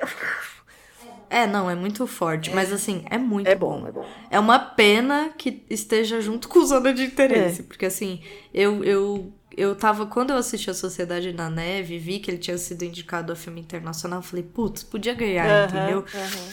Porque é bem, é muito bom e é nós, né? É. é um pouco uma, não é a gente, mas você fica meio, né? Poxa, né? Um filme que fala espanhol, um filme que retrata essa história tão próxima a é. nós. É. Então, eu, eu, a hora que eu vi a categoria, porque aqui a gente ainda tem Vin Vendors, né? Que é Perfect Days, que eu não assisti. E temos Il Capitano, que eu também que é não assisti, italiano. que é italiano. Uhum. Dá pra perceber, né? eu acho que vai ganhar a zona de interesse e eu ficaria muito feliz que ganhasse zona de interesse. Mas é isso, né? O Vin Wenders é um queridinho também. Uhum. Tem, eu não assisti, mas eu imagino que tem as suas chances, porque é isso, uhum. né? Mas eu acho que leva a zona de interesse. E eu ficaria muito feliz. Minha, minha torcida é pra zona de interesse. É pra mim também. E fechamos, é isso? Temos, Temos. como diz você. Vamos, vou deixar aqui o link para o formulário. Quem quiser fazer a brincadeira do Oscar, mandem pra gente. Eu vou deixar o formulário, mandem pra gente. Pra gente ver. Por favor. Quem tá aí super antenado na audiência e quem vai conseguir ganhar aqui essa. É, essa. Essa nossa aposta. Essa aposta, exato. Vamos ver se tem alguém aí que ganha da gente. aposta do Livros em Cartaz, exatamente. que vai, que vai, porque eu sou péssima. Eu toda vez. É, eu também. Sempre eu perco, também. Sempre, eu também. sempre. Certo? Muito obrigada, Gabi. É... Obrigada, Andréia. Então, vambora, vamos assistir o Oscar, que é isso. Bora, bora gente, assistir bora assistir esse Oscar. Gente bora fazer nossas apostas. Possivelmente estaremos fervilhando no. Antenadíssimo. No Twitter estarei lá, porque eu assisto o Oscar no Xingo muito no Twitter. assisto o Oscar no Twitter. Que vai para sempre ser Twitter. Não me não, recuso nunca, nunca a chamá-lo de X. Nunca jamais. Nunca jamais. Sou da é velha isso. guarda. E aí, se o povo é quiser falar, dar opiniões, falar sobre premiações, sei lá. Mandar um sinal. Que, que, como que a pessoa pode falar com a gente, Gabi? Vocês podem ou enviar um e-mail para nós para contato@livrosemcartaz.com.br. Amamos e-mails, enviem e-mails. Ou vocês seguem a gente no Instagram, porque nós temos uma conta lá no Instagram, que é o arroba livros em cartaz underline. Aí você aproveita, segue a gente, envia para os amigos, comenta nas postagens, vê os stories, dá seu palpite Conversa com a gente, porque a gente ama saber o que vocês acham, ama de paixão saber. É, queremos saber as apostas de vocês, o porquê das apostas, as críticas, as é, o que vocês discordam, por que que discordam. A gente gosta muito da opinião de vocês. Então, assim, apenas Isso, venham. Vem. Vem. Né? É, sempre lembrando que nós temos aqui essa puxadinho por conta do convite uhum. muito honroso dos meninos do Portal Refil E todos os podcasts que estão aqui nesse feed maravilhoso são patrocinados pelo Apoia-se. Então, Uhum. tente também ser um apoiador da gente, por que não? Vai estar o link aqui no post, certo? Por é favor. isso. É Gabi, certíssimo. muito obrigada. Fechamos por aqui, Obrigada, gente. Andréia. Obrigado por ter. Porque foi uma loucura esse programa de hoje. Muito- Foi. muitas brigas e palavrões. E vai ser tudo pipado. Aí. É isso. Beijos, Vamos. beijos, fiquem bem. E até o próximo programa. Tchau, tchau. Tchau, tchau.